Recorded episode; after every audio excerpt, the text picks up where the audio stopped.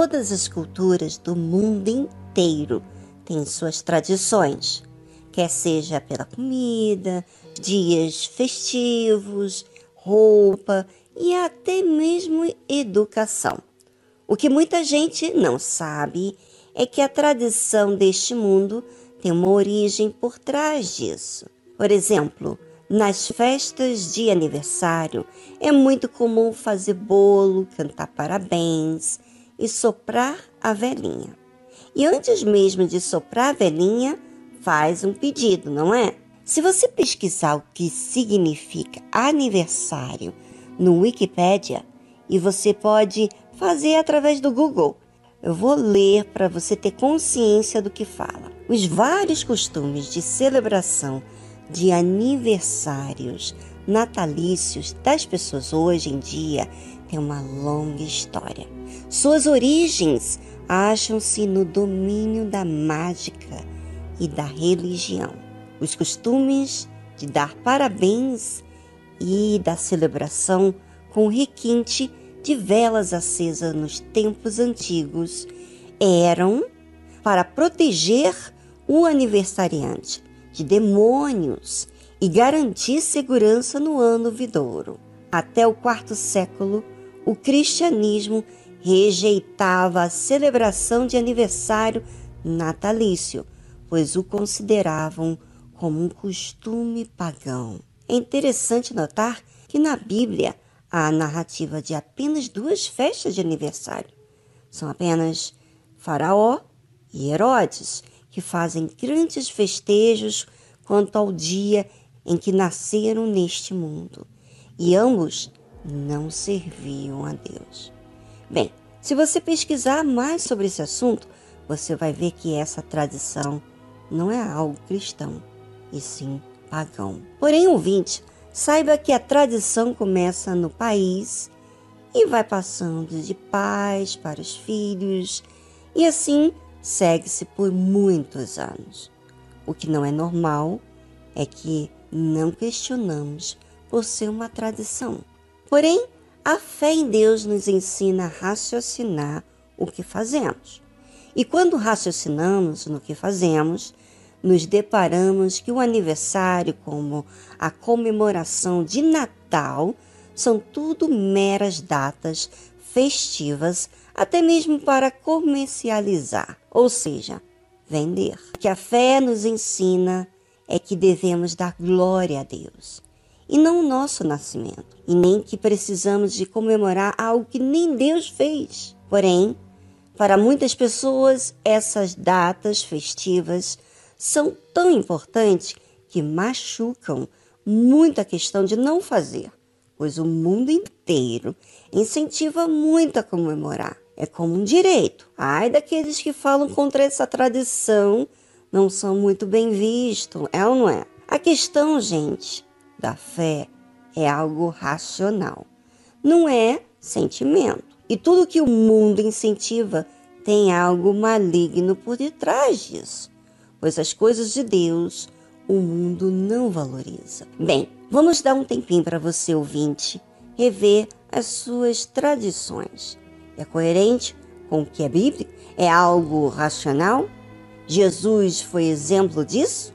Ele festejou alguma festa de aniversário? Bem, é com você.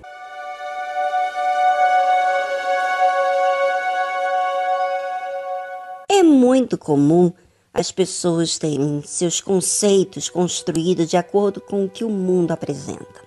Por isso, não é muito normal contrapor algo que é costume para as pessoas. Vamos saber o que a Bíblia fala de tradição?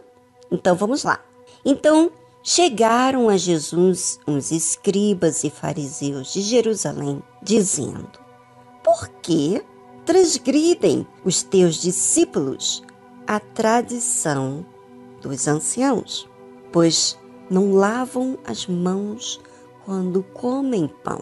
É, não tem nada de errado em lavar as mãos antes de comer. O problema é quando isso se torna algo mais importante do que o que realmente importa. Os escribas e fariseus eram pessoas que conheciam as Escrituras, Porém, o que eles mais observavam nos que estavam com Jesus é se eles cumpriam a tradição.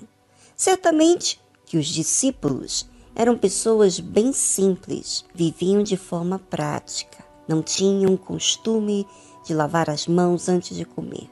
E Jesus não fazia questão que eles lavassem as mãos antes de comer, porque para Jesus tinha outras coisas mais importantes para ensinar os discípulos. E aí, Jesus responde aos escribas e fariseus também, fazendo uma outra pergunta: Por que transgredis vós também o mandamento de Deus pela vossa tradição?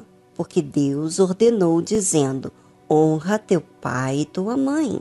E quem maldisser ao pai ou à mãe, certamente morrerá. Qual era a atenção dos escribas e fariseus? A tradição que o homem adquiriu, e não a tradição que Deus constituiu, que eram os mandamentos de Deus. Deus diz uma coisa que vocês não dão importância e não fazem isso como algo que precisa ser praticado. O que vocês se importam é aparentar para o homem o que eles valorizam e não o que Deus valoriza. Mas vós dizeis: qualquer que disser ao pai ou à mãe, quem está falando aqui é Jesus, é oferta ao Senhor o que poderias aproveitar de mim. Essa não precisa honrar nem a seu pai nem sua mãe, e assim invalidastes pela vossa tradição o mandamento de Deus. Vocês religiosos dizem uma coisa contrário ao que Deus mandou, como mandamento a todos, de honrarem seu pai e sua mãe. Vocês dizem que não é preciso. Por quê? Porque na realidade, o que os religiosos prezam eram aquilo que eles aparentavam a outras pessoas, e não ao que Deus pede deles. A tradição é mais importante para eles do que o que Deus diz. Muito triste isso. Ouça, ouvinte, não sei quem você defende com unhas e dentes, mas o que você deveria defender, lutar, é para você mesmo cumprir o que Deus ordenou. Porque a Deus, todos nós devemos toda honra e glória, e não uma aparência ou aceitação das pessoas. Quem nós devemos buscar aceitação é de Deus, o Criador dos céus e da terra. Avalie os seus conceitos e honre a Deus, quem realmente se importa com você.